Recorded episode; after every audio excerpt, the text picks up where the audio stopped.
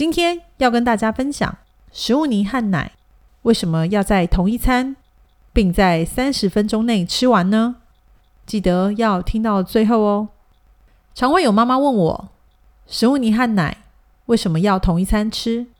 而且为什么必须是在三十分钟内吃完？为什么不能在食物泥吃完后间隔一到两个小时再喝奶呢？或是在喝完奶后一到两个小时再吃食物泥呢？第一个原因，餐与餐间如果再吃一餐，很容易导致孩子吃不下，作息大乱。若吃完食物泥间隔一到两个小时再喝奶，或喝完奶间隔一到两个小时再吃食物泥，容易发生孩子吃不下的状况。但照顾者可能会误以为孩子不喜欢吃，或是不想吃。例如，早上七点喝奶，七点半刚喝完奶，八点半吃食物泥，十一点再喝奶，十二点半再吃食物泥。类似这样的时间安排，孩子在七点喝完奶，八点半的食物泥可能会吃不下，或者要吃不吃的。那若是八点半那一餐食物泥勉强吃完，十一点的奶可能又无法喝下原本预定的量，会剩一些，甚至只喝一半。那十二点半的食物泥就更可能无法吃完，甚至不想吃。原因在于吃的时间太过接近，毕竟每餐的奶量原本就可以让孩子四小时后再吃第二餐。那一直饱足的状态下，要孩子在餐与餐之间再吃一餐是不太容易的。以上的时间安排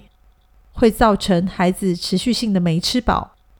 并导致原本的作息时间混乱，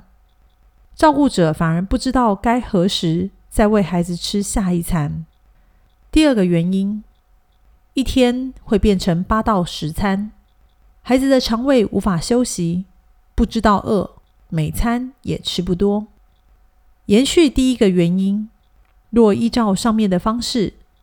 喝完奶等个一到两个小时再吃食物泥，或吃完食物泥等个一到两个小时再喝奶，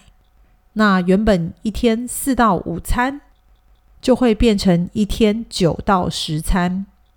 每餐的间隔时间都很短很近。这样的吃法。不但孩子一整天都在吃，照顾者也会一整天都在喂孩子吃东西，孩子的肠胃更是一整天都无法休息。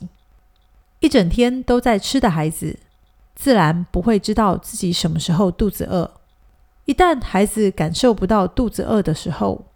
作息就会非常混乱，因为孩子会越吃越少，甚至想吃的时候才吃。但每次可能都只吃一点点，这样也会造成孩子该吃的时候吃不下，该睡的时候因为肚子饿又睡不着，落入一个想吃又想睡、想睡又想吃的恶性循环中。若以上的状况一直持续着，照顾者也会不知道该如何是好。当孩子的作息开始影响到孩子的睡眠与情绪时，父母和家中的成员作息与生活也容易受到影响，而很多妈妈在不了解状况下，就会觉得孩子是不是进入了厌奶期，自己的食物泥做的不好吃，每天都必须要变换副食品的样式和味道来讨好孩子，或觉得自己的孩子很难带，自己的孩子不是天使宝宝。甚至怀疑一直哭闹的孩子是不是肠绞痛，或是有什么奇怪的疾病。但这些问题大多来自于错误的作息、错误的喂食方式所导致的。第三个原因，让孩子学会专心的吃每一餐。食物泥吃完马上喝奶，并在三十分钟内结束一餐，这是唯一能让孩子专心饮食的方式。也是父母亲最能轻松喂食的理想时间。孩子若是不吃，并不需要跟孩子生气，收起餐点，告诉孩子下一餐再吃就可以了。让孩子学会专心吃每一餐，